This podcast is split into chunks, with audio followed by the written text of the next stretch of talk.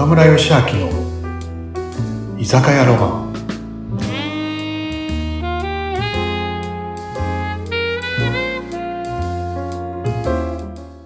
船見さん、今週もこんばんは。はい、今週もよろしくお願いします。またまた来ちゃった。今夜もよろしくお願いします。はい。いや、もう本当に夏真っ盛りで暑いんですけどね。岡村さん、そういえば、はい。海大好きじゃないですか、岡村さんって。大好きだね。サーファーね、ウィンドサーファーだったのね。ウィンドサーファーだった。今はしないの？今は。今またね、やり始めてますよ。本当？そう。僕の一つの目的は、もう大会にまた出たいってことが持ってるんで。はい。そうなんですよね。そうなんだ。なんかこう、うん期日を決めてとかっていう感じですか？まだ？なんとなく。うん、ウィンドサーフィンに関してはね、まだね。うん。その前にやっぱ体力をね、つけなきゃと。うんうん、そうそう。だから今筋トレ一生懸命やってるかな。そうなんだ。ね、なんかちょっとムキムキな感じですもんね、今日もね。違う。さてさて、岡村さんといえば、あの、お店ね、結構今あちこちに出されていて、海外にも行って持ってましたけど、最近どうですか？どこでしたっけ？インドネシアのバリ島にありますね。あバリーもう5年経つかな。?5 年前ですか。うんね、そう。な、なんでバリだったんですか？まあ、僕、あのーねさっきも話したけど、もう若い時からウィンドサーフィンとかサーフィンとかやっぱ、ね、海が好きだったり、うんうんやっぱその延長線でやっぱ南国とか大好きでう、んうんでたまたま可愛がってるあの後輩が、まあ、サーフィンでもバリ島に移り住んじゃってて、あ、そういう。そうそうそう、で、お岡村さん、たまには遊び来てよって言って、あおいちゃん、なんか、当時、やっぱりバリに興味もあったし、静岡県、日本のこう飲食業界の若者がすごい減って、どこも人不足になった。んですよね。で、その時にバリのこう状況を聞くと、逆にバリは若者が余ってて仕事がないっていう状況だった。んだよね。うちのマネージャー、今マネージャーを務むって言うんだけど、話したら。で、なんか、そういうこうお互いにこう日本とバリ島で人が来れたらいいなとか、なんかそういうのも頭にあったりして、一回遊びに行こうかなって思ったんだね、バリに。はいそ。したらそ僕の後輩がはい。僕にチャンスをくれと。岡村さん、ちょっとバリ島で居酒屋出してくださいなって、出してくださいってすごいですね。いきなり僕がバリ島に初日の夜に岡村バリ何出店計画書みたいなのも作ってきて俺に あ、その、つとむさんが？そう すごい。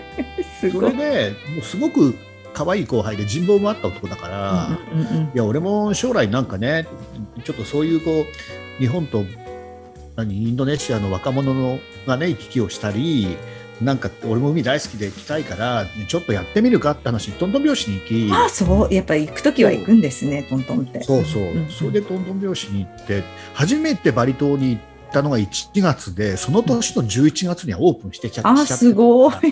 いろんなこうのがトントン拍子に行ったって感じですかね。えーでもその方もやっぱすごいですね。そのぐらいやっぱり強い思いを持って、兄貴なんとかしてくださいよみたいな感じで僕にやらせてくださいって言ってお願いしてきて計画書まで作ってきた。そう、それがね、僕がバリ島にお店出すきっかけだったよね。あそうだったんもすごいいいところなんで、うんもうね、自分で僕すごいなって思うんだけど、自分で自分のことすごいなって言っても何もない いやいいよすごい。いから言って。そうね、ストムって、飲食店の経験、一回もなかったんです。あそうなんですか？一回もないその男に飲食店を任せるって俺すごい よっぽどあれですね信頼関係ないとって感じだけど好きだったんですね岡村さんもその方のこと。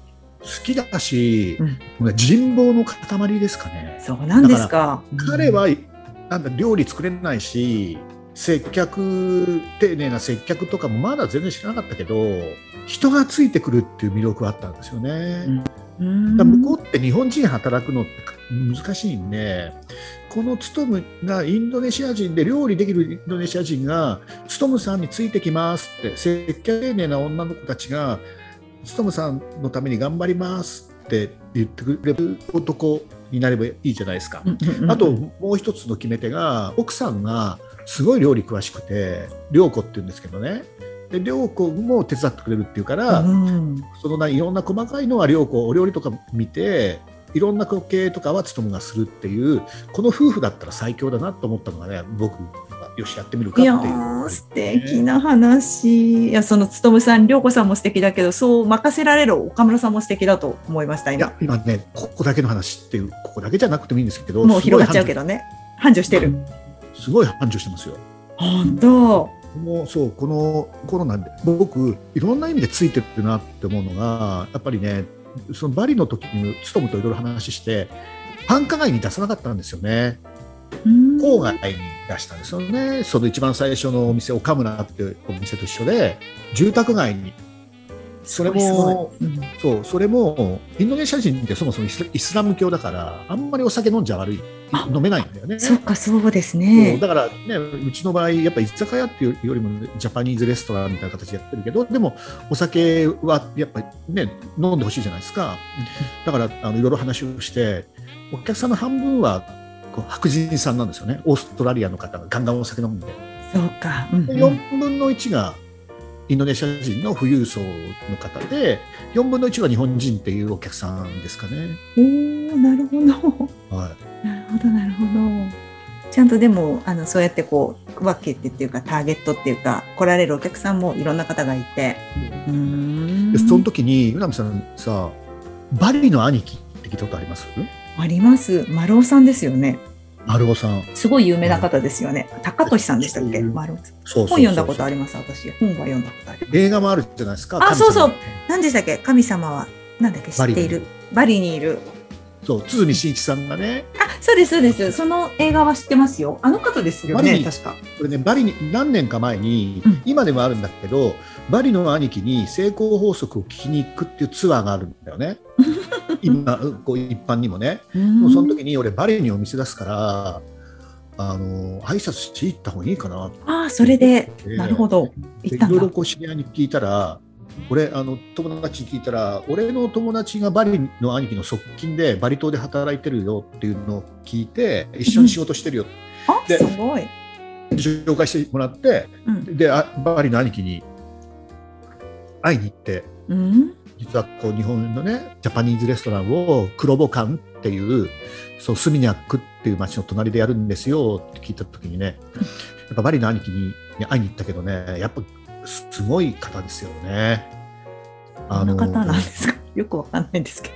どういう方温泉に今コロナで行けないじゃないですか。でも年間4000人バリの兄貴に成功法則を聞きに来るっていう、もうそう与えまくる方ですよ、ね。方なん、与えまくる人なんだ。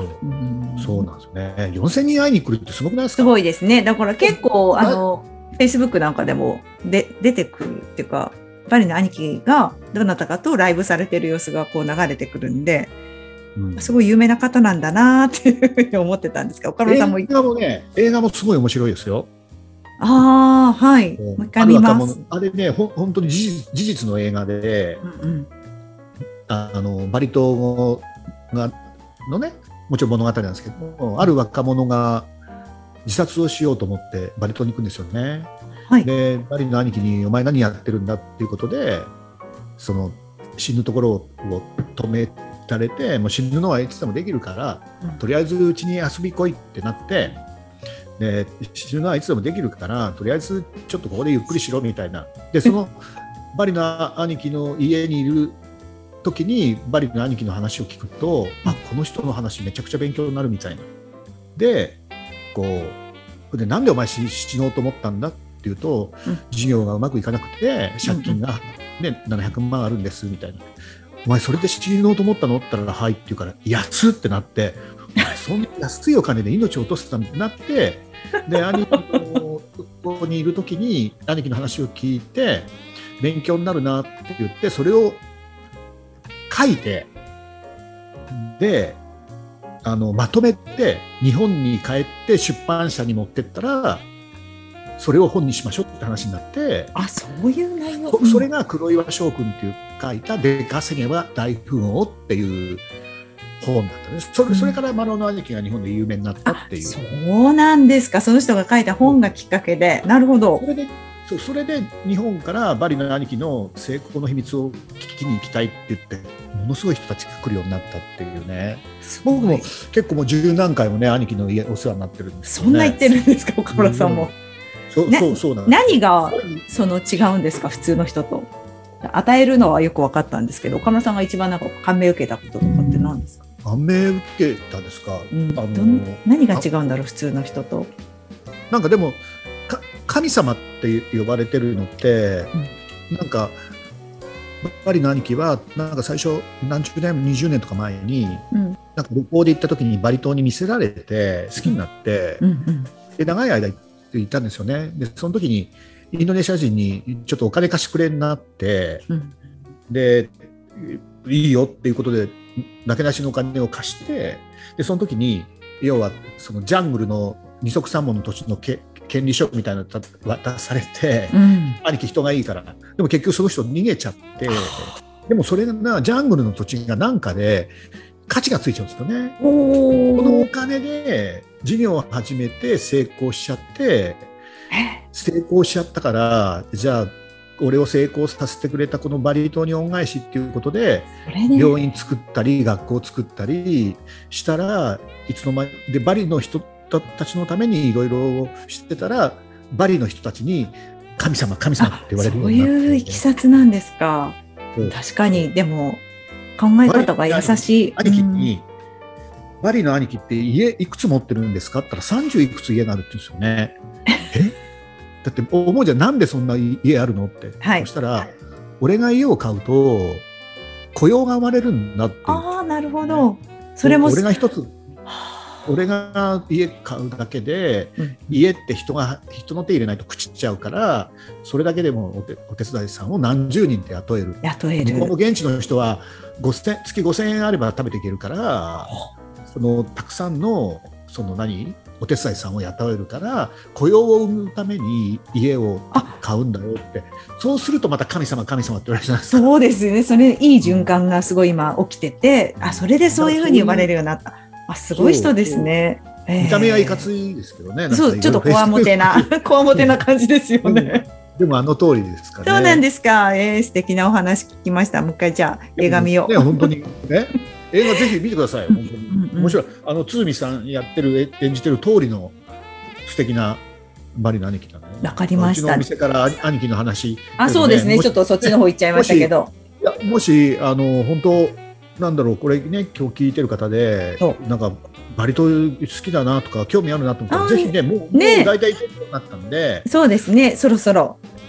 でうちのお店に行ってもらいながら、そうですね。はいもし、ね、あれだったらバリの兄貴のところ遊びに行くとうん。いろいろバリバリもいろいろ楽しめるかなってう。ちのお店もすごい素敵なんで。岡村バリでチェックしてください。ね。そうね。うちのお店の近所にもなんていうんですか？あのビーチクラブって言って海のところに昔向こうはすごいよね。日本じゃ考えられないようなところにすごいこうビーチのところに波がライトアップしてるところにおかっこいい。クラブっていうかねバーがあるんでそうなんですかね、バリ行く方がいたらぜひ一報くれればねそうです、そうですす。LINE 公式からぜひですね、つながっていただきたいと思いますね、岡村さんとね。LINE 公式作りましたので、皆さんぜひチェックしてください。登録お願いします。はい、わかりました。いや、今日も素敵な話聞かせてもらってありがとうございました、岡村さん。また来ますね。うん、リスナーさんも来てね。はい、はい、どうもありがとうございます。じゃあ来週からまたねはい、岡村バリ行きましょう。はい行きましょう